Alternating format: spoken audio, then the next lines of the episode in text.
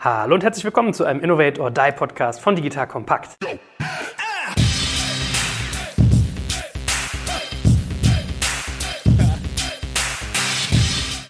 Mein Name ist Jörg Kaczmarek und heute geht es richtig ans Eingemachte, denn heute haben wir mal ein Thema, das ist wirklich hochgradig tagesaktuell und wird viele interessieren, denn es geht um fünf Best Practices für den Teamaufbau. Das heißt, du wirst aus diesem Podcast mitnehmen, worauf kommt es an, wenn du dir ein Team aufbauen willst, egal in welcher Größe, um innovativ zu bleiben, um in diesem ganzen Spiel mitmachen zu können. Und bevor wir diese fünf Best Practices aufzählen, gehen wir natürlich auch nochmal auf fünf Faktoren ein, die davor eine Rolle spielen, die nämlich diese fünf Best Practices beeinflussen. So, und wer könnte das bitte schön besser machen als mein geliebter Gast, der gute Boris Lokschin? Grüß dich, Boris. Hallo, Joel. Wir haben das letzte Mal schon bei unserem Metro Case Study Podcast quasi auch solche Themen sehr stark angeschnitten und der kam auch sehr gut an. Ja? Vielleicht müssen wir das mal öfters machen, dass wir hier auch mal Beispiele zu Wort kommen lassen und aus der Praxis uns was abfischen.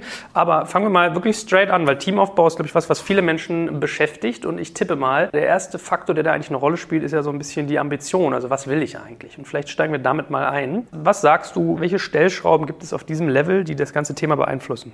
Ich glaube, am Ende des Tages geht es wirklich damit los, was für eine qualitative und quantitative Ambition ich habe. Ich glaube, wenn ich, und das ist, glaube ich, das Entscheidende auch dann später in den anderen Punkten zum Thema Teamaufbau, wenn ich versuche, ein Digital-Hub oder ein Digital-Team aufzubauen, was fünf Leute groß ist, habe ich ganz andere Herausforderungen und auch ganz andere Möglichkeiten und auch ganz andere valide Optionen, als wenn meine Ambition ist, es 150 Leute oder 250 Leute aufzubauen. Und auch die Zeit ist super relevant. Ja, möchte ich innerhalb von zwölf Monaten 100 Leute hochziehen mit digitalen Skills, Entwickler, Produktmanager und Co. An Standort X gibt es bestimmte Parameter, die das ermöglichen oder nicht, versus ich habe eigentlich nur vor, fünf Leute zu heiren, was auch automatisch einige Optionen, über die wir dann gleich sprechen, auch eliminiert. Ich glaube, das ist eine entscheidende Frage. Wie viel Budget habe ich? Was habe ich für eine Ambition? Und dann kommen dann eben andere Faktoren noch dazu. Kann ich das managen, Kultur und Co. Gut, verstanden. Also wenn wir uns über solche Themen wie Offshoring gleich auch unterhalten werden, macht es einen Unterschied, ob ich jetzt irgendwie, weiß ich nicht, 70 Entwickler an einem Standort aufbaue oder irgendwie 5 oder 15. Erstes Thema, was vielleicht dabei auch immer aufkommt, ist ja bei vielen, das, es geht ja fast schon in diese Richtung Offshoring. Baue ich sowas eher in-house auf oder kann ich mir sowas auch einkaufen, zum Beispiel über Agenturen? Vielleicht machen wir mal diese bipolare Frage oder diese binäre Frage als erstes auf. Wie ist da dein Blick drauf? Am Ende des Tages, glaube ich, ist es grundsätzlich, sieht man in der Industrie, dass Ownership über Technologie und Daten ein wichtiger Skill wird. Ich glaube, für die meisten digitalen Geschäftsmodelle ist ein Modell, bei dem man keinerlei Ownership über die eigenen technologischen Assets hat und Daten, glaube ich, kein valides Modell. Das heißt, die Geschwindigkeit, in der ich Kompetenzen aufbaue, kann unterschiedlich sein, das Ambitionslevel kann unterschiedlich sein. Ja, aber ich glaube, dass die meisten Unternehmen einfach diesen Weg gehen müssen. Was nicht heißt, dass man nicht mit Agenturpartnern arbeiten soll. Ganz im Gegenteil sogar. Es gibt super Partner, die einem entweder helfen können, sich zu verlängern ja, oder auch die Zeit zu überbrücken, bis man so ein Team hat. Ja, das heißt also mit Bandbreite, mit zusätzlicher Manpower, aber auch mit Kompetenz- und Wissenstransfer unterstützen können. Oder einfach auch zusätzliche Skills reinbringen, ja, Strategie, Konzeption, Methodik und Co. Aber ich glaube, ich würde dieses Agenturthema erstmal kurz ausklammern. Ja, lass uns vielleicht darauf konzentrieren, was tue ich, wenn ich ein eigenes Team aufbauen möchte, welche Option habe ich da und weil das, glaube ich, der entscheidende Punkt ist und der ist komplex genug. Ja, also aus der täglichen Praxis sehen wir so viele Handlungsoptionen, so viele Fragen von Leuten dazu, dass das, glaube ich, mehr als die heutige Folge füllen wird. Gut, nächstes Thema, was natürlich viele, gerade die eher so im Mittelstand vielleicht verhaftet sind oder verortet sind, beschäftigt, ist ja der Standort. Also wenn ich jetzt irgendwie ein Mittelständler bin, der vielleicht schon in der dritten Familiengeneration in Schwäbisch Gmünd produziert oder in Allendorf, wie zum Beispiel unser Partner Fissmann, mit dem wir auch unseren Transform-Podcast machen, das macht ja einen Unterschied, ob ich versuche, diese ganzen Teamaufbauaspekte in so einem, sagen wir mal, eher dörflichen oder nicht so hochzentralen Ort vorzunehmen oder zum Beispiel zu sagen, gehe ich nach München, Berlin, Frankfurt, etwas in der Art. Was beobachtest du denn da so am Markt, was so die Überlegungen dazu sind? Also erstmal grundsätzlich beobachten wir am Markt, dass natürlich seit Jahren der Trend dazu da ist, irgendein cooles Innovations- oder Digital-Hub dann auch an den Digitalstandorten in Deutschland zu machen. Also gefühlt ist das sozusagen für die meisten der, die erste Option, lass uns das in Berlin machen. Ja? Vielleicht als Option zwei dann irgendwie Hamburg oder München. Ich glaube, so Berlin jetzt einfach mal so als Flagship ist schon bei den meisten sozusagen die erste Idee, die sie haben. Und ich glaube, da muss man dann stark unterscheiden. Das geht auch zurück auch auf die Zahl der, auf die Frage nach der Zahl der Leute. Ja? Habe ich die Ambition oder die Möglichkeit oder den Wunsch, ein sehr kleines Team zu bauen? Kann das gelingen an meinem Standort, also in deinem Beispiel möchte ich fünf Leute aufbauen, glaube ich, viel Zeit dafür zu haben, ja, jetzt mal unabhängig davon, ob das der Markt hergibt. Und ich möchte die fünf Leute innerhalb der nächsten 15 Monate, 18 Monate, 20 Monate aufbauen. Dann kann das durchaus gelingen, ja, in einem Standort, der erstmal per se vielleicht kein digital attraktiver ist, bei dem ich keinen großen Pool habe, wird es immer Leute geben, ja, die dort studiert haben, Leute, die dort familiär verwurzelt sind, die gerne dahin zurückgehen, die vielleicht auch diese Art von sozusagen Atmosphäre, Klima schätzen, ja, und aus denen ich dann picken kann. Ich glaube, grundsätzlich muss man schon sagen, dass natürlich die Aggregation von Talent, gerade digitalem Talent, passiert nun mal an den großen Standorten. Das ist nicht nur in Deutschland so, sondern das ist in Amerika so, das ist in äh, Israel so und an anderen Standorten auch. Das heißt, ich habe auch Vor- und Nachteile. Habe ich einen großen Standort, an dem eben grundsätzlich der Markt größer ist, kann ich aus mehr wählen. Also die Wahrscheinlichkeit dort sozusagen mit einem guten Angebot, Angebot heißt dann einen guten Purpose, ja, also ein gutes Projekt, gutes Produkt, ja, eine gute Kondition, gute Umgebung, die besten Leute anzuziehen, ist erstmal höher. Ich habe einfach eine größere Möglichkeit zu selektieren, habe aber auch natürlich größeren Wettbewerb. Das ist dann der Nachteil. Ja. Ich habe größere Risiken, die Leute zu verlieren, ja, also die Personal Attrition, wie das dann heißt, dass die Leute abfließen, dass sie, dass auch die Leute in einem Arbeitnehmermarkt wissen, dass sie entscheiden darüber, wo sie arbeiten. Das ist eben kein Arbeitgebermarkt mehr. Das heißt, die Leute springen auch schneller von Company zu Company. Die Verweildauer ist kürzer. Ja, und ich glaube, dazu gibt es auch genug Studien und Daten, dass wahrscheinlich der durchschnittliche Entwickler in Berlin eher sprunghafter ist und eher wechselbereiter ist, weil einfach das Angebot für ihn größer ist und er auch eher bereit ist, sozusagen dann zusätzlichen Goodies und Perks, wie es dann so schön heißt, zu folgen, als vielleicht derjenige, der dann schwäbisch Gmünd ist und dann einfach zwischen zwei, drei Firmen entscheidet. Jetzt kommt ein kleiner Werbespot.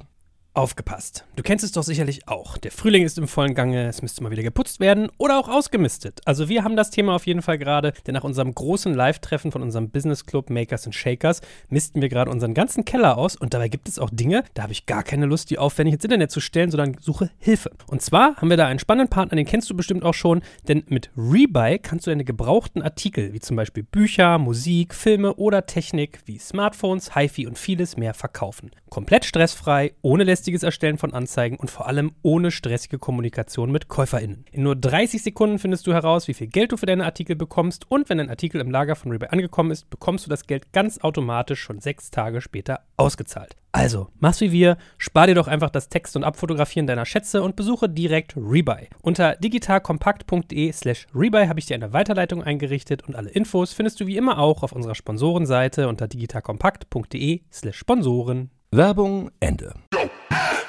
Das möchte ich mit dir nochmal vertiefen. Und zwar, ich erinnere mich so zurück, ich hatte mal Zefdesk irgendwie im Podcast und Stokart.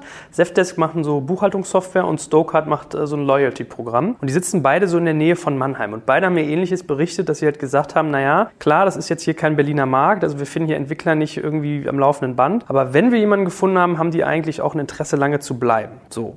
Dann habe ich gerade dir zugehört und habe gedacht, naja, dann Punkt, wenn jetzt irgendwie 150 Mann da irgendwie so ein Tech-Center aufgebaut werden will, dann hast du da verloren. Auch fair. Aber dann denke ich zum Beispiel mich so zurück, wenn ich mich nicht täusche, war es ja, glaube ich, so, dass Zalando zum Beispiel in Dortmund auch mal so einen Tech-Hub aufgemacht hat mit irgendwie roundabout 100 Leuten. Also wenn man denn will und wenn das Setup attraktiv ist, scheint es ja zu funktionieren. Und dann frage ich mich, wenn wir da mal auf diesen Aspekt eingehen, was du gerade gesagt hast, wenn ich jetzt in Berlin bin, bin ich einer von 150 Corporates oder Mittelständlern, die da trommeln. Ich laufe Gefahr, dass ich die Leute abgeworben kriege. Ich muss meine Kultur-Message rüberkriegen. Ich muss sie dann irgendwie happy halten. Also da habe ich ein sehr, sehr hohes Drucklevel. Ist es da nicht manchmal sogar doch schlauer, in B-Lagen zu gehen? Also vermeintlich B? Also grundsätzlich genau das ist die Abwägung. Ich kann mir überlegen, ja, mache ich eine vermeintliche B-Lage super attraktiv. Das gilt ja für andere Jobs auch. Gibt ja genug Unternehmen auch in der Industrie oder im Handel, ja, die jetzt nicht in Top-Location sitzen. So, äh, das kann ich natürlich managen über ein Paket. Das kann ich natürlich managen über coolen Sinn des Jobs, ja, über eine coole Marke und sonst was. Ich würde behaupten, ja, dass wenn irgendwie Apple oder Tesla im Bayerischen Wald was aufmachen, dann kriegen sie auch Engineering-Talent hin. Es ist halt ein Mix. Ne? Also wenn ich bereit bin, das zu tun, ich glaube, was häufig passiert ist, dass sich diese Unternehmen der Illusion hergeben, dass sie ohne das trotzdem dieses Talent bekommen. Ja? Ich glaube, wenn ich sozusagen einfach ganz normal heire ja, und dann aber glaube, nur weil ich jetzt hier in einer Oldschool-Welt oder Offline-Welt ja, eine coole Brand war, dass der Developer, der sich entscheiden kann zwischen zehn coolen digitalen Unternehmen, dass er jetzt seine Familie aus Berlin wegzieht, aus einem sehr Multikulti-Environment. Ja. Es geht ja nicht nur um die Stadt, ja. es geht ja darum, was habe ich für ein Netzwerk, was habe ich an Weiterbildungsmöglichkeiten, was habe ich an Hackathons, Barcamps, Konferenzen, Events, was habe ich an Möglichkeit, zufällig auch einfach Leute zu treffen ja, und irgendwie weiterzulernen. So, wenn ich bereit bin oder wenn ich die Bereitschaft erhöhen möchte, das zu verlassen, ja, dann muss ich was dafür tun. So, wenn ich das bereit bin zu tun, dann ist das total legitim. Da kann ich mir genau die Strategie setzen und sagen, hey, uns ist klar, wir sind nicht ja, First Choice für ja, die Top 10 Prozent. Uns ist auch klar, dass die Leute vermutlich eher in einer der anderen Lokationen sind. Aber ja, unser Paket ist eben A, B, C, D. Das ist unser Angebot. Ja, das ist nicht nur, weil wir einen schönen Namen auf der Klingel haben, sondern das bieten wir ganz konkret. Ja, und wir wissen auch, dass das wettbewerbsfähig ist oder sogar besser als wettbewerbsfähig ist und dass das auch überkompensiert für nicht nur das Arbeitsumfeld, sondern natürlich dann eben auch das soziale, private Umfeld. Ja, und das heißt ja auch, auch häufig für diese Leute, dass sie damit ja auch ein Stück weit implizit ja auch die Chance aufgeben, schnell zu wechseln. Ne? Also ich verliere diesen Markt und committe mich ja auch, wenn ich dann eben aus Berlin nach Schwäbisch Gmünd ziehe, dann nehme ich mir ja auch quasi implizit die Option vom Tisch, dann tatsächlich einfach auch immer wieder zwischen den drei, vier Jobs zu rotieren und committe mich dann eben auf drei, vier, fünf, sechs Jahre. Wenn ich so ein Angebot machen kann, was dann auch vollumfänglich sein kann, ja, wo es auch darum gehen kann, den Lebenspartner, die Frau irgendwie mit unterzubringen, ja, vielleicht für die Kinder ein cooles Angebot zu machen, zu sagen, guck mal hier, anstatt hier deiner kleinen Dreizimmerwohnung in Berlin-Friedrichshain, ja, kannst du für das gleiche Geld hier ein Mietshaus haben. So, wenn ich auch die Leute finde und anziehen kann, für die das wichtig ist, für die das sozusagen Teil des Pakets ist, funktioniert das? Ich glaube, in dem Zalando-Beispiel ist das mehr eine Erweiterung, ja, das war ja nicht der einzige Standort, sondern da ging es wirklich mehr darum, hey, wir heiern so viel und so schnell, dass nur in Berlin können wir den Bedarf nicht decken. Das war mein Punkt zum Thema Anzahl der Leute mein Bedarf ist so hoch, ich muss einfach auch nach Helsinki gehen, ich muss nach Dortmund gehen, ich muss nach Tel Aviv gehen und ich muss einfach dort je nach Kompetenz und Co. auch sozusagen Leute an Bord holen. Ja. Das ist aber ein anderer Punkt. Ich glaube sozusagen an dem Punkt sind ja die allerwenigsten in Deutschland, ja, dass sie sagen, hey, ich habe so einen hohen Bedarf, den kann ich nicht organisch decken. Die allermeisten tun sich ja sehr, sehr schwer. Ne. Und ich glaube, da muss man einfach entscheiden, habe ich einen kleinen Bedarf, dann mache ich es halt maximal attraktiv, hole die Leute rein, habe ich einen großen Bedarf? Da muss ich mich fragen, grundsätzlich gibt der Markt in der Zeit das her? Ja, so, wenn die Antwort eigentlich darauf ist nein, also der, das kann man ja relativ schnell auch validieren, mit Headhuntern sprechen, mit irgendwie LinkedIn sprechen, ja, mit einfach auch mal ein paar Anzeigen schalten, gucken, was eigentlich mein Inbound, wie viele CVs kommen denn da eigentlich rein für die, so, wenn dann klar ist, naja, in zwölf Monaten baue ich hier in Dortmund jetzt keine 150 Leute auf als Industrieunternehmen, dann muss ich handeln. Ja, und dann muss ich eine andere Option ziehen. Jetzt habe ich neulich mit einem Startup zu tun gehabt, die haben mir erzählt, dass sie sich teilweise Entwickler sourcen, die sie über, äh, ich glaube, Slack-Gruppen teilweise finden oder auch so GitHub-Verbünde, was dann teilweise so irgendwelche Raketen sind, die aus Russland kommen, in Thailand am Strand wohnen und vier Tage, irgendwie vier Stunden am Tag nur arbeiten. Und meinte, äh, der macht, die machen irgendwie phänomenal gute Arbeit. Das ist Talent, was sie sonst nie so günstig, so gut irgendwie und so dauerhaft bei sich reinholen könnten. Und als ich nach dem Management-Overhead fragte, meinte er, nee, der ist auch gar nicht so hoch. Also der Zugewinn ist sozusagen viel, viel höher als der Management-Aufwand, der da dazukommt. Jetzt ist das vielleicht ein bisschen übertrieben, zu jemandem in Schwäbisch Gmünd hinzugehen und zu sagen, holt sich einen russischen Developer, der irgendwie in Pattaya irgendwie sonst in der Sonne relaxt, ja. Aber ich sag mal, Nearshore, Offshore ist ja so das Thema, was dahinter steckt. Kann das in so einem Kontext funktionieren?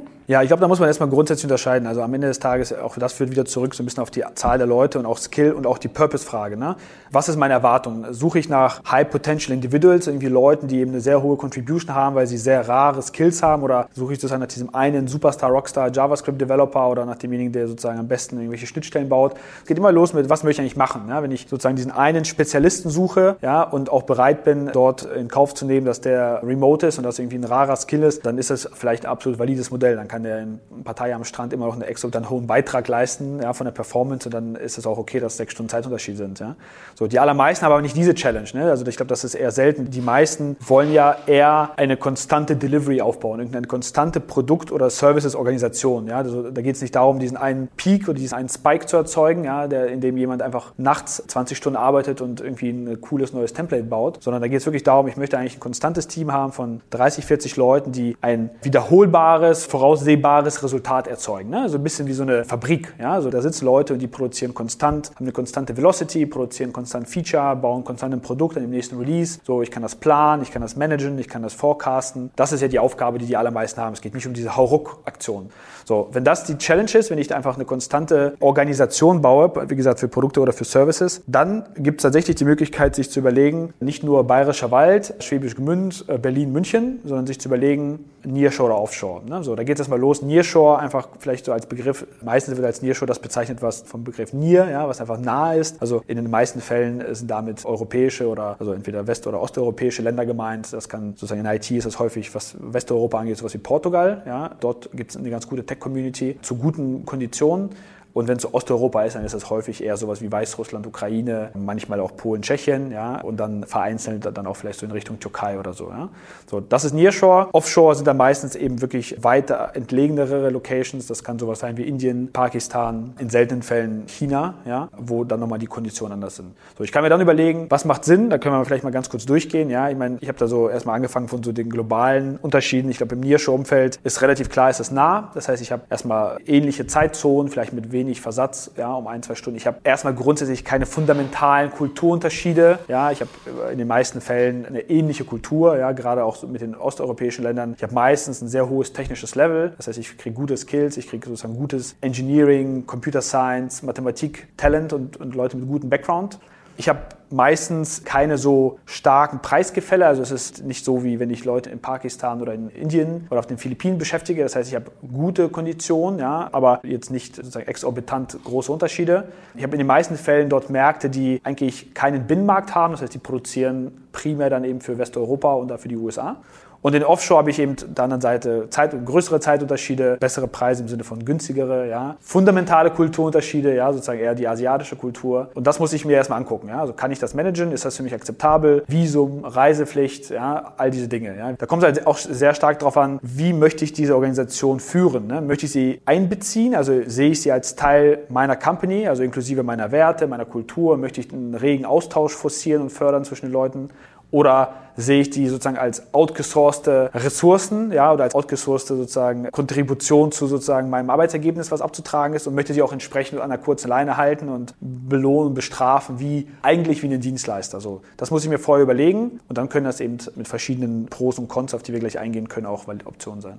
Gut, jetzt haben wir also diese zwei Fenster aufgemacht. Einmal sich klar sein über die Zahl der Leute, dann reden wir eher über Inhouse und haben wir uns über den Standort Gedanken gemacht oder jetzt mal als kleine, kleiner Blick über den Tellerrand das Nearshore-Offshore-Thema. Einen Satz, den wir noch gar nicht haben fallen lassen, ist zu der Frage Inklusion versus Digital Hub. Ne? Also sagen wir mal so Innovationsinsel, die parallel läuft oder inkludiert in das eigentliche Konstrukt. Hast du da so, ich meine, wir haben ja schon eine ganze Folge dem gewidmet, ne? Aber ja, ich glaube, am Ende des Tages ist das wirklich, ich habe es ja gerade schon im, im Nearshore-Offshore-Kontext den wir, glaube ich, noch mal ein bisschen tiefer eingehen sollten, gesagt. Ja? Es ist am Ende wirklich eine Kulturfrage. Ja? Möchte ich, und das hat natürlich auch stark damit zu tun, was habe ich denn an Bestandskultur? Also bin ich eher ein Unternehmen, was sich digital transformiert oder was neue Produkte, Service baut? Also das heißt, eher eine Kultur jetzt auch aufbauen muss, die anders ist als das, was ich habe. Vielleicht bin ich ein Hersteller, vielleicht habe ich eine eher ingenieursgetriebene Kultur, vielleicht bin ich klassisch eigentlich ein Händler und habe sozusagen Ware eingekauft. Ja? Und, und auf einmal laufen hier Leute rum mit ganz anderen Skills und ganz anderen Ansprüchen und auch einem ganz anderen Verständnis vom Markt und auch einem Selbstverständnis und die sehen sich nicht als Cost-Center Center und die ja, wollen den Hund ins Office bringen und die wollen barfuß laufen. Also alles, was dazugehört. Ja. Oder bin ich eigentlich ein Digitalunternehmen, was einfach skaliert und sagt, okay, ich, ich habe jetzt irgendwie meinen Berliner Standort ausgereizt oder ich kann meinen Personalbedarf in der Zeit, die ich habe, jetzt nicht decken, deswegen gucke ich jetzt nach links und rechts. Ja? Und ich glaube, dieses Kulturthema ist super wichtig, weil häufig sehen wir gerade bei klassischen Unternehmen, dass sie eher dieses Digital-Hub-Beispiel leben wollen. Die sagen dann, hey, ich möchte, mir ist eigentlich klar, ich möchte gar nicht so einen Clash ja, der Kulturen erzeugen. Es wird super schwer, ja, Leute zu haben, vielleicht eine Betriebsrat getriebene Kultur oder auch Leute, die einen gewissen Gehaltsbandbreiten, die mit gewisser Hardware, die in gewissen Arbeitsweisen, ja, die, die gewohnt und da jetzt einfach zwei Tische daneben zu stellen und dann irgendwie so komplett eine andere Welt zu schaffen, wird schwer. Deswegen lasst uns das mal künstlich isolieren, ja, indem wir einen Digital-Hub bauen, fernab von unserer Zentrale. Da laufen die Uhren anders, da ist der Markt anders, da haben wir vielleicht auch in der eigenen Gesellschaft, eine eigene Gesellschaft gegossen, auch keine tariflichen oder betriebsrätlichen Anforderungen. Da können wir einfach freie heiern, da können wir auch eine Kultur schaffen, die wettbewerbsfähig ist zu dem Standort versus ich möchte es halt inkludieren. Ich möchte eigentlich parallel den versucht Unternehmen das zu verheiraten. Das ist in der Praxis eigentlich nicht so sehr empfehlenswert, weil das sehr selten gelingt. Nicht, weil man das nicht kann, sondern weil man schlichtweg die Zeit nicht hat. Also es sind so zwei parallele Aufgaben. Ne? Ich habe auf der einen Seite so viel Druck, ein digitales Ergebnis zu erzeugen, irgendwie ein Produkt, ein Service, ja, mich irgendwie zu transformieren, vielleicht sogar auch kommerziell neue Umsätze ranzuschaffen, fallende Umsätze abzusichern, dass ich noch parallel sozusagen mit den Constraints eines Kulturwandels, ja, wenn ich mir das auch noch auferlege in der gleichen Zeit, dann schaffe ich es einfach nicht, dann wird es einfach zu schwer, ja. Das ist eine sehr gute Aufgabe, ja, aber das ist, ich meine, da sieht man bei den meisten Firmen, ich glaube eher den Versuch sozusagen umgekehrt, ja, dieses Hub zu bauen, dort von vornherein aber Leute auch aus der Zentrale reinzusetzen, ja, die Wissen haben und dann auch regen Austausch zu forcieren und dann so nach und nach bewiesene, etablierte Best Practices aus diesem neuen Welt auch in die alte wieder reinzubringen, ja. Ich glaube in dieser Folge, der Alex hat glaube ich mal eine Folge gemacht hier mit dem CEO von Klöckner, da haben die das ja ganz gut beschrieben, ja, wie sie nach und nach dann eben auch Leute mitnehmen und schulen und der Bestandsorganisation auch die Zeit geben, die es braucht, um ja, die Skills irgendwie ranzuschaffen, aber auch der neuen Organisation Zeit geben, nachweisbare, belegbare Ergebnisse zu produzieren, ja, die dann auch als Beispiel dann auch nie wegdiskutiert werden können. Ja, und ganz klar sagen, guck mal, das haben wir so gemacht, das hat gut funktioniert, lass uns das doch jetzt hier auch anwenden. Gut, so, jetzt haben wir den Leuten fünf Best Practices für den Teamaufbau versprochen. Jetzt müssen wir mal liefern. Also, worauf kommt es an? Vielleicht gehen wir nochmal unsere fünf Punkte durch, die wir uns so im Vorfeld aufgeschrieben haben. Wir wollten ja anfangen mit der Anzahl. Also haben wir ja eigentlich gesagt, das, was ich quasi an Mitarbeitern suche, ist ja relativ eng verbunden mit dem Anspruch, den ich verfolge. Vielleicht fassen wir da nochmal ganz knallhart zusammen, was irgendwie da Best Practice ist, um das richtig so einzuordnen, dass man da möglichst effizient arbeitet. Also ich glaube, die Best Practice wirklich, fragt euch erstmal, ja, A, wie viele Leute wollt ihr heiren? Was ist sozusagen wirklich, was ist der Bedarf? Also nicht, was kann ich machen, was kann ich mir leisten, sondern was braucht es, um das Ergebnis, was ihr wollt, ne? so ein bisschen sozusagen reverse engineert von dem eigentlichen Ziel. Nicht, kriege ich zwei Stellen bewilligt, ja, sondern, hey, ich möchte dieses digitale Produkt oder dieses digitalen Service bauen und ich muss ihn bauen in zwölf Monaten, in sechs Monaten, whatever. Ja, was braucht es dafür? Welche Best-in-Class-Kompetenzen sind das? Ja, weil ich glaube, viele starten dann von unten. Ja, ich kriege aber nur zwei Leute und ich kann aber Leute heiren für maximal 50.000 Euro starte damit, was es braucht, ja, und dann versucht das erstmal durchzubekommen und das auch zu verargumentieren und das auch zu belegen. Also Anzahl der Leute, weil das determiniert am Ende auch die Handlungsoptionen, ja. Möchte ich fünf Leute, 10, 50, 150 oder 500 heiern, ja, und in welchem Zeitraum? Das ist die erste Frage und die 1b-Frage ist, wofür? Also was sozusagen der, was ist der Purpose? Ja? Also warum mache ich das? Ja? Warum heiere ich nicht die zwei Developer oder die fünf einfach hier rein, ja, in meine Bestandsorganisation. Also mache ich das, weil ich mache ich das aus Kostengründen, ja, möchte ich betrachte ich jetzt verschiedene Optionen, weil ich glaube, es ist günstiger, das woanders zu machen. Tue ich das, weil ich Skills brauche, die ich einfach nicht in Schwäbisch Gmünd finde, weil einfach diese Leute hier nicht da sind an dem Markt, sondern sind einfach in einem anderen Markt, ja. Tue ich das, weil ich glaube, dass ich Leute leichter abwerben kann von den Wettbewerber. Tue ich das, weil ich die Kombination aus drei, vier Skills, Entwickler, Produktmanager, QA in der Kombination nicht bekomme. So, das sollte ich mir vorher aufschreiben. Wenn, ich, wenn mir das nicht klar ist, dann ist die Diskussion über die Handlungsoptionen sehr schwierig, also ist der Entscheidungsbaum zu groß. Ja? Also definiert, wie viel, in welcher Zeit, wofür, ja, und dann kommt sozusagen dann der zweite Punkt. Jetzt kommt ein kleiner Werbespot.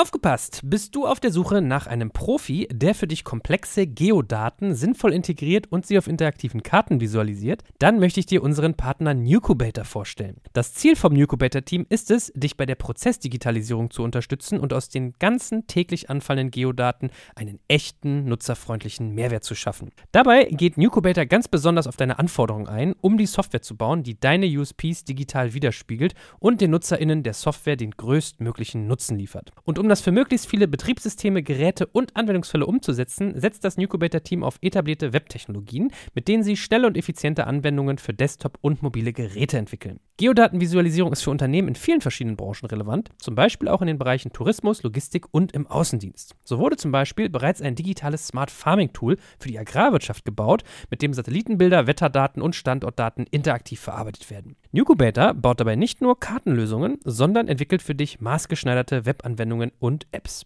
Wenn du also einen Partner suchst, der deinen bestehenden USP ins digitale Zeitalter hebt, dann schau doch einfach bei Nucubator vorbei. Ich habe dir unter digitalkompakt.de slash Nucubator, schreibt sich mit C, eine Weiterleitung eingerichtet. Und wie immer findest du alle Infos auch auf unserer Sponsorenseite unter digitalkompakt.de slash Sponsoren. Werbung Ende. Kannst du da noch einen Tipp geben, wenn man jetzt eher, sage ich mal, äh, Entwicklung mehr vor dem Hintergrund, ich glaube, du sagst sonst mal IT-Administrator in der alten Welt dazu, ne? Wenn ich jetzt eher aus der IT-Administrator-Sicht komme und jetzt mehr auf mich auf die Developer-Sicht, Entwicklersicht einstellen muss. Ich finde von außen betrachtet als non-Technologie bewanderter Mensch jetzt in der Tiefe immer schwer einzuschätzen, brauche ich dafür fünf Entwickler, 10, 50 oder 150? Ist ja jetzt auch nicht so, dass du sagen kannst, zehn Entwickler programmieren zehnmal so schnell wie einer oder 50 fünfmal so schnell wie zehn. Das ist ein guter Punkt. Also es gibt ja so diese, ähm, vielleicht dazu so ein Mini-Exkurs, es gibt ja so diese, diese 10x-Regel, ja, die tatsächlich, das ist glaube ich auch das, was wir beobachten in der Praxis, womit sich gerade klassische oder traditionelle Unternehmen sehr, sehr schwer tun, das zu verstehen, dass es einfach in keinem anderen Berufsbild einen so großen Unterschied geben kann, ja, zwischen dem durchschnittlichen Skill-Level und eben einem sehr guten. Also was das heißt, ist eben, dass, also mein Beispiel ist immer der Unterschied zwischen dem durchschnittlichen Taxifahrer hier in Berlin oder dem Rockstar-Taxifahrer, ja, sind vielleicht 10 Prozent, ja. Also er kann vielleicht 10 Prozent schneller mich ans Ziel bringen oder einen halben Euro sparen fahren. Ja? Viel mehr wird es nicht sein. Der Unterschied zwischen dem super besten Picker in meinem Lager, den ich dort habe, der das Lager in- und auswendig kennt und seine Wege ein bisschen smarter optimiert und dem durchschnittlichen, ja, ist vielleicht 10%, 15%. So, der Unterschied zwischen dem Average oder dem Durchschnittsdeveloper und eben dem Rockstar kann halt 10x sein. Ja, so, das ist halt ein Verhältnis, was ich in anderen Berufsbildern so nicht habe. Ja, der, diese 10x, die dann daherkommen, dass der einfach eine bessere Architektur vorschlägt, eine wartbarere Architektur, eine leichte upgradebare, eine, die mir auf der TCO, also auf der Total Cost of Ownership Sicht über die nächsten drei, vier, fünf Jahre signifikante Ersparnisse bringt. So, das heißt, und das muss man dann im Verhältnis setzen auch zu Kosten. Ja, also wenn, ne, diese Diskussionen, die dann häufig geführt werden, so kostet der jetzt 500 Euro brutto mehr pro Monat oder weniger, sind im Verhältnis zu 10x, 5x oder einfach mehreren x an Performance-Unterschied sind eben lächerlich. Ja, die sind einfach, das sind die falsche Diskussion, die falsche Optimierung. Ja, das ist, glaube ich, der entscheidende Punkt, dass man da an der Stelle so ein bisschen erstmal drauf guckt, ja, und sich überlegt, was mache ich da? Welche Stellschraube möchte ich eigentlich tunen? Ne? So, und wenn ich mir das überlegt habe, dann glaube ich, kann ich relativ leicht einfach auch den Rest davon ableiten und mir sagen, okay, ja. Wenn mir klar ist, ja, ich habe irgendwie, ich möchte folgendes Produkt, folgenden Service bauen, dann kann ich verhältnismäßig leicht selber auch diesen Personalbedarf validieren. Ich kann das machen, indem ich mir vielleicht für kurze Zeit einfach Beratungskompetenz hole, ja, und da geht es ja gar nicht auf den Cent genau das zu überschlagen und sagen, guck mal, das ist im Wesentlichen mein Produktprojekt, ja, Schaut da bitte drauf, so ich kann da drei Agenturen pitchen lassen, ich kann mir zwei Berater holen, ich kann mir einen Freelancer holen, der Architekt, Softwareingenieur etc. ist, der, der, ne? um einfach ein Gefühl dafür zu bekommen. Ich glaube, am Ende des Tages ist die Faustregel, und das ist ja so die andere Beobachtung, ist, die Companies, die digital erfolgreich sind, können ja grundsätzlich erstmal nicht genug Leute heiren. Ja? Weil, warum? Weil der Business Backlog, also die Summe, ja, der Stapel an Ideen und der Stapel an Themen, die man eigentlich gerne machen wollen würde oder die man ausprobieren möchte, ist immer größer als die Kapazität. Ich habe noch nie ein Unternehmen, wenn ich jetzt hier bei uns runtergehe, ja, ins Produktdevelopment und frage Leute, könnten wir auch doppelt so viele Developer beschäftigen, dann sagen sie ja. Wenn ich frage, können wir auch zehnmal so viele beschäftigen, sagen sie ja. Wenn ich eine gesunde digitale Organisation habe, habe ich immer genug Ideen als Umsetzungsressourcen. Ja? So, das heißt, an der Stelle ist das selten der limitierende Faktor. Es geht wirklich darum, was die Ambitionen. Und das, glaube ich, kann man gut runterbrechen, sagen, ich möchte eine digitale Transformation, ich möchte Produktservice A, B, C bauen. Das ist meine Idee, das ist vor allem meine Zeit. Also wir hatten ja schon mehrfach darüber schon, dass Zeit eigentlich der wichtigere KPI ist. Ja, also es geht nicht so sehr darum, was ich machen möchte, sondern möchte ich das eigentlich in sechs, neun oder zwölf Monaten machen. So, und wenn ich diese beiden Parameter habe, dann finde ich immer Expertise auch für überschaubares Geld, die mir diesen, diesen Übersetzungsschritt mir helfen. Mir sagen, guck mal, wenn das der Scope ist und das die Zeit, dann ist vermutlich dein Bedarf 5, 15, 30 oder 50. Ja, also das ist nicht das Problem. Und ich glaube, man kann da eher, also die Beobachtung grundsätzlich im Markt ist, dass die Leute eher unterambitioniert sind und eher unterstuffen. Ich kann mich nicht erinnern, in den letzten vier, fünf Jahren mit einer Company gesprochen zu haben, die auf deren Hiring- und Recruiting-Pläne ich geschaut habe, die, wo ich gesagt habe, Leute, ganz ehrlich, das ist too much. Also ihr habt da, also die, die 20 Leute braucht es nicht. Ja, da plant man lieber mit fünf. Ja. Das passiert eher nicht. Es ist in den meisten Fällen wirklich so, dass du dann eher auf die Pläne guckst und sagst, letzte Woche hatten wir wieder so ein Beispiel, du guckst auf die Pläne und sagst, naja Leute, aber ihr plant jetzt hier für die nächsten drei Jahre einen stabilen Headcount, wie kann das sein? Ne? Ihr habt, weiß ich nicht, zehn Leute, die ihr da beschäftigt, paar in-house, paar mit einem Partner, Agentur. Aber ihr habt doch hier gleichzeitig einen Rollout-Plan von 14 Ländern. Ja, das ist doch relativ klar, dass wenn ich das erste Land ausrolle, dass schon mal mindestens ein Teil des Teams sich für den Betrieb kümmert. Ja, um das, was einfach live ist. Ein zweiter Teil des Teams kümmert sich darum, das, was live ist, weiterzuentwickeln. Und ein dritter Teil kümmert sich um die weiteren Länder, die neuen Ideen, die neuen Features. Das heißt, aus eurem 10-Mann-Team, ja, wenn ihr dann zwei, drei Leute abziehst für Betrieb, nochmal zwei, drei Leute abziehst für sozusagen Bestand, dann hast du ja nur noch drei, vier Leute auf dem neuen Thema. Das heißt, du verlierst ja Speed. Also du hast ja nicht mal eine konstante Geschwindigkeit, sondern eine abnehmende. So, da, da, natürlich musst du aufbauen. Ja? Also von daher ist das eher das Problem im Markt. Nicht, dass die Leute zu ambitioniert stuffen. Das hätte ich auch gerne mal gehört, dass man auf so einer Cocktailparty, wenn jemand steht und dann sagt, ah, scheiße, wir haben zu viele Entwickler, die, die, kosten uns so viel Platz, die brauchen wir alle nicht. Ja? Ich kann dir ein paar anbieten. Ja? So, äh, hast du ein paar Tasks für die. Ja? Also genau. Das, ist by the way auch der Grund, warum zum Beispiel auch als eine andere valide Option auch auf der Zeitachse, das liest man ja hin und wieder, zum Beispiel auch Firmen das beschleunigen, indem sie zum Beispiel Agenturen kaufen. Ja, große wie kleine, ich habe das jetzt, ne, einige unserer Kunden haben das gemacht, aber auch im Corporate-Umfeld siehst du immer wieder, dass genau diese beiden Probleme Standort, Kultur, Zahl und Zeit, ja, dann eben abgekürzt werden, indem dann jemand sagt, okay, ich kann das jetzt versuchen zu machen oder guck mal, ich habe doch hier vielleicht einen Partner, ist vielleicht meine Lead-Agentur oder Leute, die ich auch schon kenne, die hier ganz close mit mir irgendwie zusammengearbeitet haben die letzten fünf Jahre. Da sitzen die doch schon 50 und ich weiß auch, ich bin vielleicht ein großer oder wesentlicher Kunde. Komm, zu den Jungs gehe ich und finde mal ein Modell, was für beide Seiten sinnvoll ist und hole die mal komplett an Bord. Mhm. So, dann habe ich natürlich mit einem Schlag ja, Zeit und Risiken gemanagt ja, und sozusagen ja, Aufbau, Inklusionsrisiken gemanagt. Ja. Ja, ich meine, ich erlebe sowas öfters, dass Agenturen eher so auf der Vertriebsseite auch eingekauft werden. Ne? Dass man sagt, man will Kunden vielleicht für sein Produkt haben, die aber im Vorfeld gar nicht verstehen, warum es das braucht. Also das habe ich jetzt irgendwie, also IBM macht das ja ganz groß, Accenture macht das ja ganz groß, dass die ganzen Beratungen teilweise auch ihre Inhalte da weiter vertreiben. Aber gutes Stichwort, wenn es um Anzahl Headcount, Ambitionslevel geht. Was ist denn sonst so mit klassischen Equi-Hires? Also dass man vielleicht auch Wettbewerber kauft, dass man einfach Firmen am Markt kauft, die was Artverwandtes macht. Genau, also das ist eine gute Option, wie gesagt, genauso wie eben dann auch Dienstleister und andere zu kaufen. Also alles, was das Risiko Zeit primär, aber auch das Risiko sozusagen kulturelle Integration, Standort managen kann. Also natürlich ist das eine super Geschichte, wenn ich da schon 20 Leute sitzen habe, die im gleichen Umfeld oder im selben Umfeld unterwegs sind, die vielleicht eben Partner, Dienstleister von mir waren, ja, die ich kenne, die gerne mit mir arbeiten, ja, die auch als Team schon mal funktionieren, die auch die ganzen administrativen Dinge, Standort, Office, Co. alles schon aufgesetzt haben. Das sind ja alles Dinge, die mir Monate, wenn nicht sogar Jahre ersparen können. Auf der Zeitachse und eben ganz, ganz viel Risiko, dass es nicht funktioniert. Dass ich jetzt mich doch entscheide, in Dortmund das aufzubauen, dann heire ich die ersten drei Leute und zwei kündigen und die waren aber eigentlich der Brückenkopf und die habe ich eigentlich so als Figuren dort gesehen, die den Rest des Teams heiern, die sind aber weg, weil sie doch keinen Bock haben. So, das ist ja alles doof. Das ist ja alles ein Risiko, ja, was ich dann mit einkaufe und was mich am Ende dann wieder Zeit und Geld kostet. Von daher ist das eine super valide Option, sich eben da umzuschauen nach Partnerdienstleistern Wettbewerbern und diesen Weg dann abzukürzen. Ja? Wenn ich umso mehr Risks ich eliminieren kann durch sowas, umso besser. Ja? Das, das ist immer noch eine bessere Option als das besagte Beispiel vorhin, Niersche Offshore, also sich da zu überlegen, ich gehe in ein fremdes Land, in eine fremde Kultur. Das, das kann gut funktionieren, wenn ich die Managementfähigkeiten habe. Das ist auch dann die zweite Best Practice ja, fragt euch, was habt ihr für Fähigkeiten? Was sind eure Skills? Ja, konkret habt ihr zum Beispiel die Bandbreite, also habt ihr sozusagen die Seniorität und auch die Bandbreite überhaupt eine Remote-Einheit, egal wo sie ist, ob sie in einer anderen Stadt oder einem anderen Land oder in einem anderen Kontinent ist, zu managen. Habe ich die nicht, ja, dann auch da fallen dann irgendwie Möglichkeiten weg. Dann, dann tut lieber ein Gutes und versucht die Kondition an eurem Standort zu optimieren und die Leute nah irgendwie ranzuholen. Wenn ihr sagt, hey, ich habe Leute, die haben das schon mal gemacht, ja, ich habe hier Expertise, ich habe hier einen guten IT-Leiter, ich habe hier einen guten Produktmenschen, die haben das schon mal gemacht, die haben schon mal ein Remote-Team gemanagt, die kennen alle Risiken, ja, die wissen, wie schwer das ist, da die Kulturen zu alignen, aber sie kennen auch alle Vorteile, ja, sie wissen ganz genau, was die Do's und Don'ts sind, ja, wie ich die Leute vernetzen muss, wie ich sie austauschen muss, wie ich eine andere Kultur manage, wie ich mit Zeitzonen umgehe, wie ich mit Slack umgehe, ja, wir sind gewillt als Company auch näher zusammen zurück, unsere, weiß ich nicht, interne Wikisprache umzustellen auf Englisch, ja, die nur noch Videoconference-Calls. Wenn ich Leute habe, die das können, die Skills habe, das zu managen, dann ist das eine Option. So, wenn ich das nicht habe, dann ist das eine Kamikaze-Aktion. Ja, dann, dann starte ich sowas, weil ich glaube, ich kriege in der Ukraine günstigere Leute. Dann bin ich dann schon mal desillusioniert, weil das nur bedingt der Fall ist. Und dann kriege ich Leute, die in einem noch heißeren Markt sitzen als Developer in Berlin, ja, die nicht drei Monate Kündigungsfrist haben, sondern zwei Wochen, ja, die wegen 50 Dollar mehr Gehalt den Job wechseln ja, und dir den Stinkefinger zeigen, weil du einfach nicht der coolste Arbeitgeber vor Ort bist und weil die sich fühlen wie so eine outgesourcete Einheit und nicht wie Teil der Company.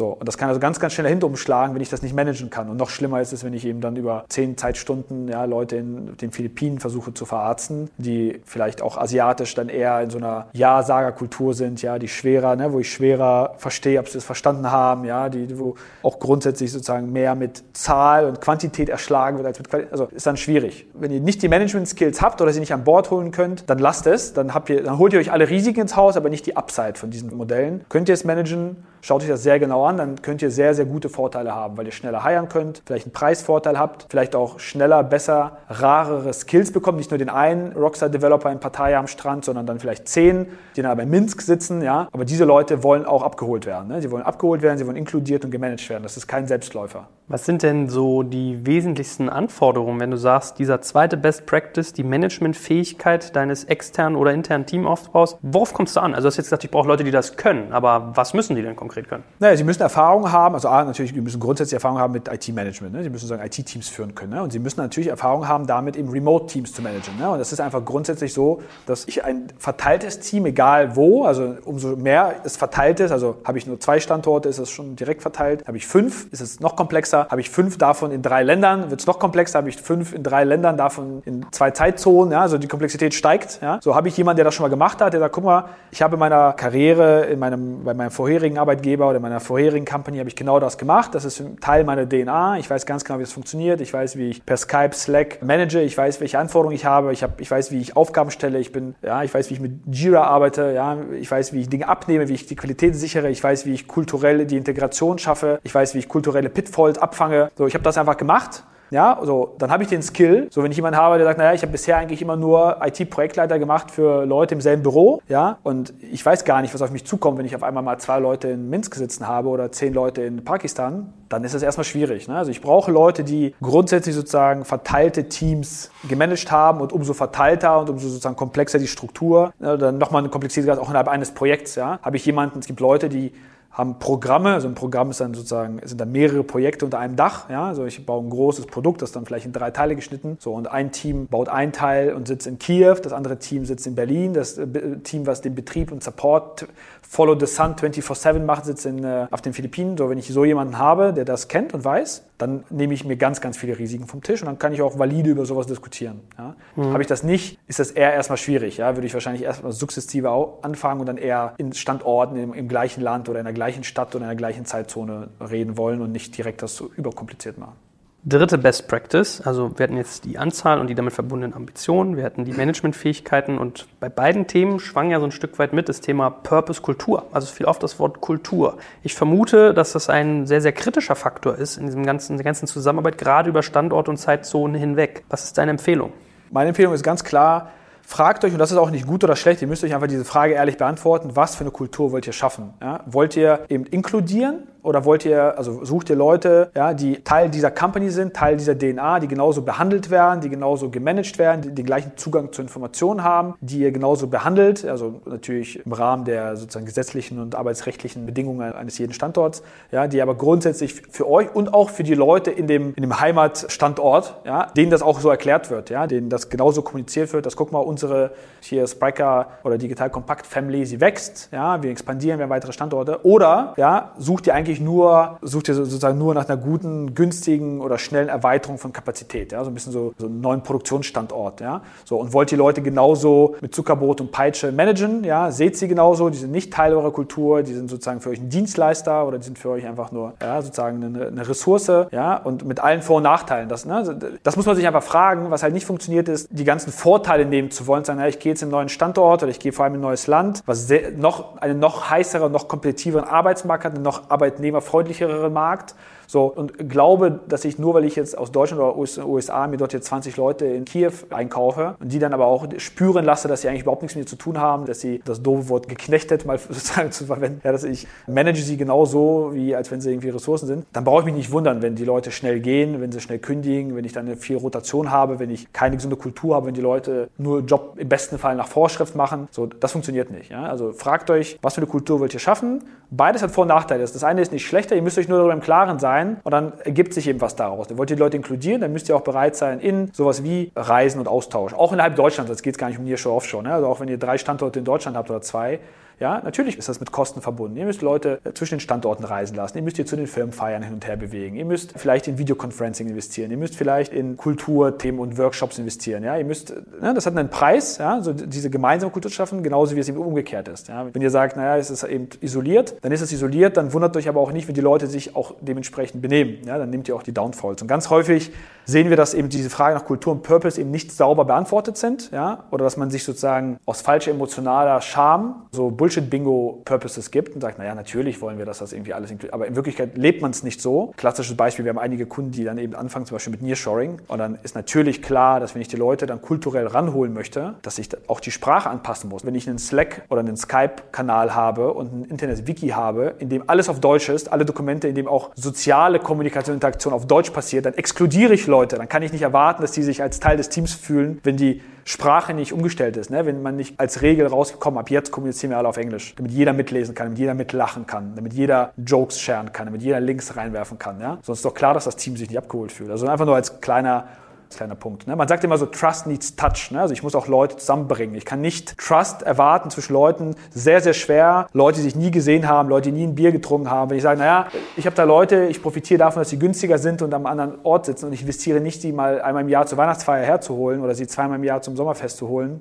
Sommerfest und Weihnachtsfeier, dann kann ich auch nicht erwarten, dass der Joel und der Boris, die sich noch nie gesehen haben, die nur virtuell per Jira kommunizieren, Vertrauen haben, dass sie mal gemeinsam wissen, hey, der andere ist auch cool. Wir sind gemeinsam im Projekt. Ne? Ist wichtig, dass wir das gemeinsam schaffen. Also kann ich auch gar nicht diesen gemeinsamen Sinn erzeugen. Ne? Das, das sind so die Dinge, die man beachten muss.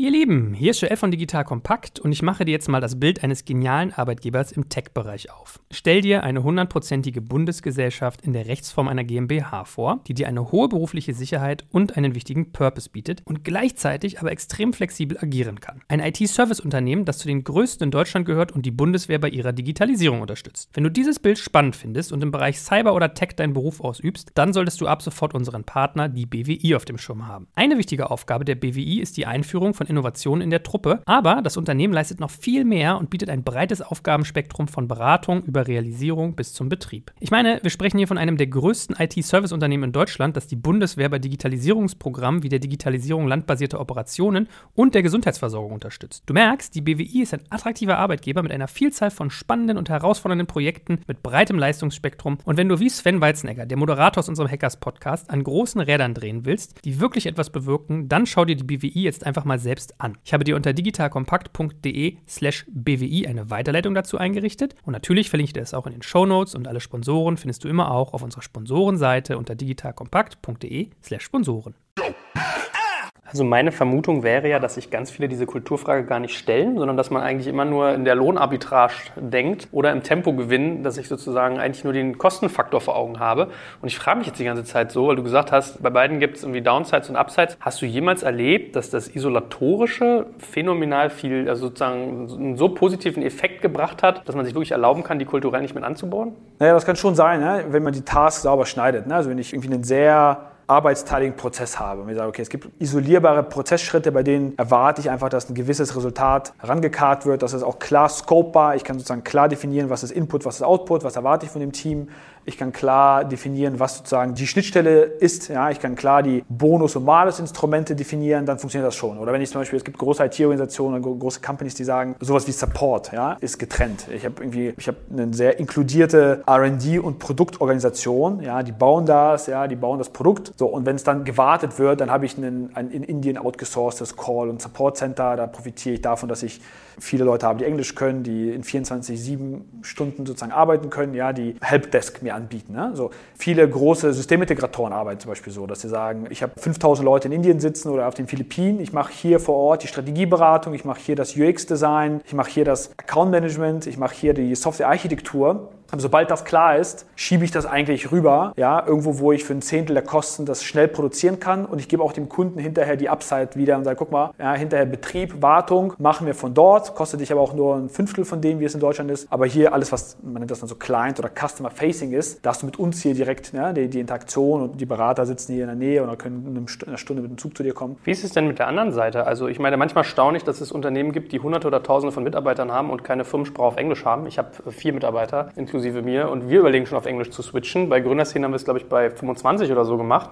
Was macht es denn aber mit so einer Organisation, wenn ich quasi diesen Kulturtouch herstellen will? Ja, das ist ja gesagt, Trust needs Touch. Was macht es denn mit dem Bestand? Hast du da so Beobachtungen, wie sich das irgendwie einpegelt? Naja, das ist natürlich genau die Frage. Ne? Ich kann ja auch das, was ich als inklusive Maßnahme aufsetze, das kann jetzt zu Exklusion führen von bestehenden Leuten. Ne? Also habe ich eine Organisation, bei der ich vorher gar nicht gecheckt habe oder vielleicht auch gar nicht weiß, ob die Leute auf einem guten Business, vielleicht auch Social Level Englisch können. Ja? Wenn ich da auf einmal sowas einziehe, dann brauche ich mich nicht wundern, wenn auf einmal die äh, sonst sehr regen und sehr sozial und humorvoll geführten Diskussionen im Slack-Channel auch zum, Erliegen. Aus, ja, zum Erliegen kommen ja, oder austrocknen. So, oder wenn die Leute einfach auch nicht mehr sozial interagieren ja, oder wenn sie sich nicht verlässlich artikulieren können in dem Business-Meeting. Ja. So, also natürlich muss ich das checken, weil ich kann damit, damit natürlich Leute auch ausschließen, weil ich das einfach gar nicht bedacht habe, dass ich hier zehn Leute habe, die ja, seit 25 Jahren hier sind und die vielleicht auch top sind in ihrem Job, ja, aber das letzte Mal Englisch in der Schule hatten ja, oder vielleicht höchstens in der, in der Uni oder mal im Urlaub nach dem Weg gefragt haben. So, mhm. also das sind so Dinge, das muss ich ja beachten. Ja? Und dann muss ich mir überlegen, was ist denn überhaupt machbar und ist das okay? Also möchte ich diesen Weg gehen? Ich kann auch das ja akzeptieren und sagen, auch das ist jetzt für mich natürliche Selektion. Ja, ich nehme das hin und nach vorne raus ist das einfach der Weg und ich muss gucken, dass ich eben ab jetzt Leute auch hier in der Zentrale heiere, die die Sprache können und die, die wollen und können, ja, die werden nachziehen, die werden sich bemühen und die nicht, die werden wahrscheinlich ausscheiden. So, ich kann es einfach hinnehmen und sagen, das ist sozusagen der Weg und da führt kein Weg dran vorbei, das muss so sein. Oder ich kann das eben auch vorbereiten und sagen, komm, ja, wir machen das jetzt Step by Step, ja, und wir führen die Leute zusammen und wir machen das in Schritten und ja, so. Es übers Knie zu brechen ist halt schwierig. Ne? Also gerade wenn ich eine Remote-Organisation habe, da sind auch Anforderungen an, du verlierst ja Spontanität, du verlierst ja Dinge wie irgendwas über den Tisch zu werfen, du verlierst ja Dinge wie Kontext, ne? dass wir beide an einem Tisch sitzen, dass wir beide gehört haben, was die Aufgabe ist, ja? dass wir beide den gleichen soziokulturellen Hintergrund haben und beide das gleiche verstanden haben von dem, was der Kunde uns gesagt hat. Auf einmal musst du jede Aufgabe dokumentieren. Auf einmal musst du für alles eine saubere Anforderungen in Jira oder in was auch immer dein Tool ist, aufschreiben. Ne? Das sind vielleicht auch Dinge, die, ne, die ziehst du auch in der Altorganisation ein, das war gar nicht notwendig. Da saßen vorher zehn Leute und die haben alles irgendwie ne, auf Zuruf gemacht und sich verstanden und wenn nicht, haben sie kurz geschnackt.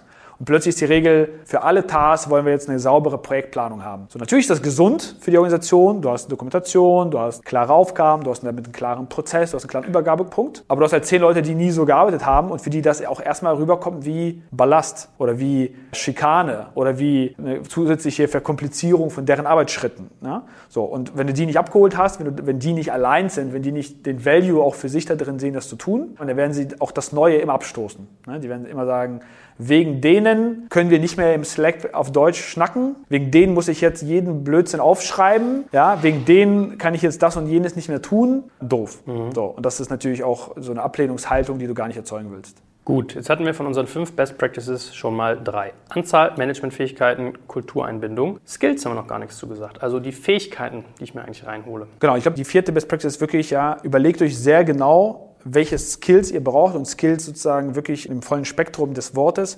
Also wir hatten darüber gesprochen, wie viele Leute brauche ich und mit welchem Zweck, ja, um dein Beispiel mit dem thailändischen oder mit dem russischen Developer in Thailand wieder aufzugreifen. Ja. So ist meine Aufgabe, hier ein Rockstar Engineering Team zu staffen, was aus sehr raren Skills besteht, für das es sowieso nur ganz wenige Profile gibt und wo ich deswegen auch an andere Standorte gehe. Also ist das der Grund, ja, weil ich einfach diese Skills in dieser Quantität und der Zeit hier nicht finde. So, dann muss ich mich vielleicht dem Markt beugen und wenn dann klar ist, dass der Blockchain-Developer, der in dieser Technologie bewandert geliefert ist und verfügbar und bezahlbar, ja, und sozusagen willens ist, für mich zu arbeiten, wenn das nun mal nur dieser Dimitri ist, der in Partei gerade am Cocktail schlürft, dann ist das so, dann habe ich einfach Glück oder Pech gehabt, je nachdem, wie man sieht, und dann habe ich diese Bedingungen des Markts zu akzeptieren.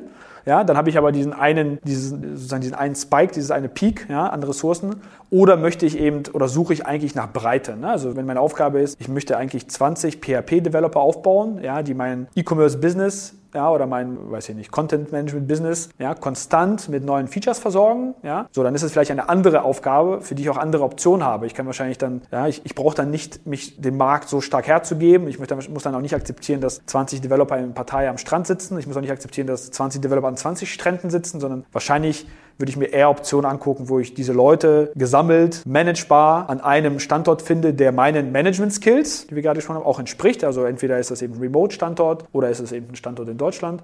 Aber ich muss mich dem dann nicht beugen. Ne? So, und, und, das muss man sich eben überlegen. Ja? Und da kommen dann ganz unterschiedliche Themen irgendwie bei raus. Ja? Ich glaube, umso spezieller es wird, ja, umso komplexer oder umso mehr muss ich mich anpassen. Ja? Wenn ich ähm, weiß ich nicht, ja, wenn Tesla nach 200 Experten sucht für autonomes Fahren, ja, oder sozusagen künstliche Intelligenz für ne, diesen Bereich, dann wird es einfach davon auf der Welt wahrscheinlich ja, nicht so viele Experten geben. Dann gehen die dahin, wo die sind oder versuchen eben alles, um die zu holen. So, aber wenn ich 20 Java, 20 PHP, 15 JavaScript-Developer suchen möchte, und umso leichter der Task, wenn ich einfach nur fünf Leute brauche, die WordPress-Templates ja, wegknipsen, so, dann habe ich wahrscheinlich die Qual der Wahl. Ja? Dann kann ich von irgendwelchen Freelance-Börsen ja, bis hin zu irgendwie Studenten, kann ich aus allen Möglichkeiten schöpfen. Ja? Also sozusagen fragt euch, welche Skills sucht ihr und davon abgeleitet, dann muss man dann so ein bisschen schauen, ob, ob man eben sozusagen dem, nach des Marktes Pfeife tanzt oder eben selber auch die Bedingungen setzen kann. Wenn ich in dem Bereich noch gar nicht aktiv bin, kann ich ja vielleicht Skills noch gar nicht einschätzen. An wen wende ich mich dann? Ich glaube, da gibt es wirklich gute Berater. Also ich glaube, jeder hat ja irgendeine Agentur oder irgendeinen digital affinen Partner, ja, Leute, die einfach, wir hatten es ja vorhin schon, ja, die einfach auf mein Projekt oder auch auf mein Projekt vorhaben. Vielleicht habe ich ja noch gar kein Projekt, aber ich habe ein Vorhaben, ich habe eine Vision, ich möchte mein Unternehmen da und dahin bringen, so die mir das helfen können, das erstmal in managebare Einzelteile runterzubrechen. So, wenn ich da gar keine Skills habe, dann, also wir hatten ganz am Anfang das Thema Agentur oder Partner, ist, glaube ich, ein super guter Schritt, weil der mir auch helfen kann beim initialen Hiring. Ne? Weil wo sich viele sehr schwer mit tun, dass es irgendwie auch eine witzige Beobachtung ist, dieser Nukleus, ne, diesen Nukleus zu schaffen. Das ist leicht, wenn ich sage, ich habe hier einen geilen CTO oder ich habe einen Architekt, ich habe einen coolen Product-Menschen so und die heiern jetzt ihr Team, wo auch immer. Lokal, remote, spielt keine Rolle. Ja? So, wenn ich diesen Nukleus nicht habe, also diese, dieser erste Hire, ja, diese ersten zwei, drei Hires, die sind super schwer. Ja, weil angefangen damit, dass ich eben gar nicht weiß, welches Profil ich suchen soll, bis dahin dazu, dass wenn ich es weiß, ich eigentlich gar nicht gut interviewen kann. Wir haben so viele Kunden, denen wir offerieren und sagen, Leute, ihr wollt ein Team aufbauen, komm, wir helfen euch. Ja, diesen ersten lokalen CTO, Tech Lead oder Architekt, den interviewen wir mit euch weil realistischerweise, wenn derjenige, wenn ihr das Glück habt und der kommt dann nach Schwäbisch Gmünd zum Interview, ist das Risiko sehr hoch, dass der auch genauso schnell wieder geht. Ja, weil die Fragen, die ihr ihm stellt oder die Fragen, entweder die Fragen, die ihr ihm stellt oder die Fragen, die ihr euch stellt, nicht zufriedenstellend beantwortet werden können. Und dass er dann so eine adverse Selektion hat. Der, der dann mit so Wischiwaschi-Antworten zufrieden ist oder sie gibt, ist eigentlich der, den ihr gar nicht wollt. Ja? So, also von daher holt euch dort Kompetenz rein. Ja, das kann eben ein guter Partner sein, es kann eine Agentur sein, es kann irgendwie ein Experte sein aus eurem Netzwerk. Irgendwie, also ich glaube, heute ist so der Digitalisierungsgrad der Branche jetzt schon auch hoch. Ja? Irgendjemand wird man da finden und lasst ihn sozusagen drüber gucken, ja, auf diese ersten Schritte. So, und als letztes Best Practice habe ich von Boris heute wieder ein schönes englisches Wort gelernt. Da können wir mal zwei, drei Sätze drüber sagen. Äh, Ringfencen. Man kann es sich so ein bisschen schon vorstellen. Also einen Zaun äh, sozusagen im Kreis um einen herum bauen. Sprich, es geht eigentlich um Portionierung, den Zuschnitt von Strukturen, so verstehe ich das. Äh, beschreib doch mal vielleicht, was du damit meinst. Was sich gut gezeigt hat in der Praxis ist, dieses Ringfencing sauber zu tun. Ja? Also sich zu überlegen, wie viel Komplexität erzeuge ich über durch das unnötige Verteilen ja, von Leuten, von Teams. Ja? Also Beispiel, Ich habe vielleicht ein kleines agiles Team, ja, das sind dann normalerweise so sechs bis acht Leute. So, und dann habe ich zwei bei mir in Schwäbisch Gmünd, ja, einen habe ich in Berlin. Der arme Ort ist so überstrapaziert ne? Ja, drei sind dann nochmal in Minsk, ja, und, und einer war, also das ist natürlich ein denkbar schweres Setup. Ja. Oder auch, ich habe ein Team von zehn Leuten in Schwäbisch Gmünd, habe ich sogar geschafft. So, und jetzt möchte ich aber mit Nearshoring anfangen. Und mein Weg, das zu tun, ist mir nochmal zwei Leute als Extension oder als Verlängerung dieses Teams in, sagen wir mal, in Kiew, ja, zu heiren. Das ist meistens, also da ist sehr häufig in der Realität, ist dann der Aufwand der Nutzen nicht gut balanciert. Ja. Ich habe dann so zwei versprengte Soldaten irgendwo sitzen, ja, die nicht so richtig inkludiert sind. Ja, die, ich habe dann acht Leute in der Zentrale, die eben an einem Tisch sitzen, die reden in der gleichen Sprache, kommunizieren, die eigentlich sich sozusagen mehr unter Druck gezwungen fühlen, auf Englisch zu reden. Ja, und da kommt meistens kein gutes Ergebnis bei raus. Also was wirklich eine gute Erfahrung ist, ist, schneidet das sauber. Also zum Beispiel, wenn ich schon anfange mit neuen Standorten oder mit, also egal ob innerhalb Deutschlands oder in anderen Ländern, ja, dann versucht auch das Produkt in den Service zurechtzuschneiden. Ja, also baut in sich geschlossene, funktionierende Teams. Ja, also macht ein Team dann eben auf von vier, fünf Leuten. Die sollen sich dann um gewisse Funktionalitäten, also sozusagen klar abgesteckte Funktionalitäten oder Produkte oder Services kümmern. Die sollen lieferfähig sein. Die sollen auch als Team funktionieren. Das heißt nicht, dass sie nicht integriert sein sollen, also definiert klare Schnittstellen, wer gibt Anforderungen rein, wie testet man das, wie bringt man die Gewerke zusammen. Aber so dieses, ich habe irgendwie ein verteiltes Konstrukt an versprengten Einzelleuten, erzeugt mehr Overhead als Nutzen. Ja? Und deswegen lieber Ringfensen, lieber einen kleinen Zaun drum machen, sozusagen eine kritische Masse an Leuten ja, in diesen Zaun zusammenführen ja, und die dann auch als Team funktionieren lassen. Und dann kriegt man sehr, sehr gute Ergebnisse hin normalerweise. Gut, wir fassen zusammen. Wir haben also mit den äh, sagen wir mal, Erfordernissen vorneweg begonnen, indem wir gesagt haben, man sollte sich über die Zahl der Leute Gedanken machen, haben darüber gesprochen, ob man eher Inhouse oder Agentur produziert, welcher Standort die Rolle spielt und ob man das Ganze eher inkludieren sollte oder als eine Art Digital-Hub laufen lassen. Und wir haben das Thema Nearshore und Offshore angeschnitten. Und dann waren eigentlich so unsere fünf Best Practices in den Bereichen Anzahl der Mitarbeiter und da in dem Bereich quasi das Ambitionslevel setzen, sich zwei, aber auch zu fragen, was sind meine Managementfähigkeiten in dem Bereich und drittens, wie kann ich diesen ganzen Bereich in meine Kultur andocken oder will ich das vielleicht gar nicht? Und die abschließenden beiden Punkte waren, welche Skills brauche ich eigentlich, wofür, wo kriege ich die her und wie kann ich die dann vielleicht so portionieren, dass sie möglichst effizient bei mir arbeiten. So, bestimmt gibt es noch mehr Best Practices. Wir heben ja hier keinen Anspruch auf äh, Vollständigkeit. Lasst uns gerne wissen, wenn wir was vergessen haben, per Mail, per Kommentare und so weiter und so fort. Und für den Moment danke ich dir aber ganz herzlich und freue mich schon wie immer aufs nächste Mal mit dir, lieber Boris. Dankeschön.